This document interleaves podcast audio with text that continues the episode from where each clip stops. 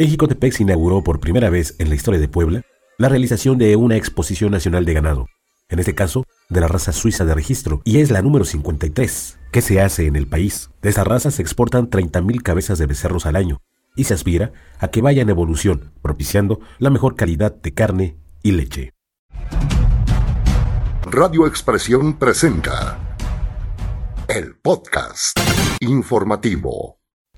Se trata de la 53 Exposición Nacional de Ganado Suizo de Registro, raza de la que Jicotepec es pionero, debido a la iniciativa del ganadero Alfonso de Vega Esquitín, que hace 55 años importó las primeras cabezas de ganado suizo desde su país de origen,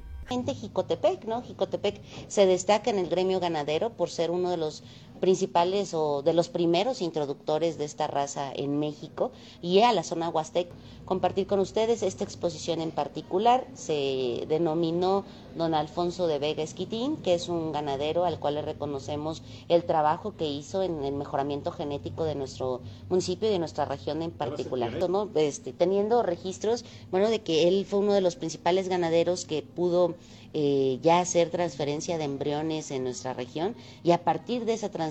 o de esa innovación eh, genética, bueno, pues ya es, es, es, como llega una buena parte de la, de la ganadería o de esta raza a México y bueno, pues ese reconocimiento nos hace o nos permite tener esta posibilidad de recibir la 53 Exposición Nacional. La expo lleva el nombre de don Alfonso, por su mérito ganadero, y que ahora es una referencia en la Huasteca, conformada por seis estados especialmente por la cruza de las razas suizo con cebú, conocido como ganado huasteco, siendo de las especies que más se adaptan al trópico mexicano. Es un evento del que se espera una derrama económica de 20 millones de pesos y una afluencia de 35 mil visitantes durante nueve días, dado que se juntarán dos festejos, la citada Expo y el aniversario de que Jicotepec recibió la declaratoria de pueblo mágico, siendo el 30 de noviembre el momento cumbre de las actividades. La Huasteca Poblana se caracteriza por ser productora de café, cítricos y ganado, siendo este último el producto que representa el 40% de la producción de todo el estado de Puebla. Datos de la presidenta municipal e integrante de la Unión Ganadera Regional del Norte de Puebla, Laura Guadalupe Vargas Vargas, esta es una zona en donde existe un hato ganadero de 180 mil cabezas, de todas las especies, y compartió que la entidad se tiene un total de 450 mil semovientes. Por supuesto,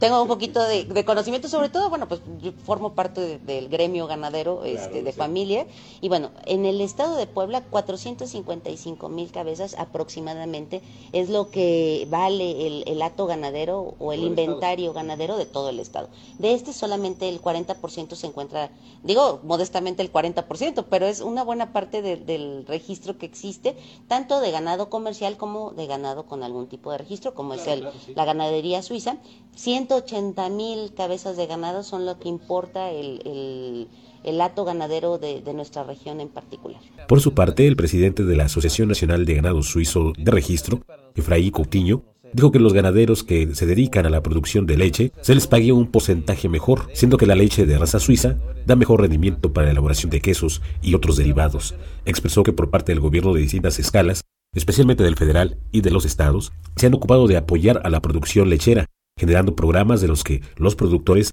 tienen acceso para asegurar el pago de su producción. Los ganaderos que se ocupan de la producción lechera tienen la posibilidad de ayudarse para los gastos de manutención del rancho, mientras que los animales de engorda están listas, por lo que se considera ganado de doble propósito. En el evento de inauguración estuvo presente una representante de la Embajada Suiza en México, de la que se escuchó un mensaje escueto, al decir que estarán dispuestos a ayudar en lo que se requiera. Radio Expresión, Heriberto Hernández.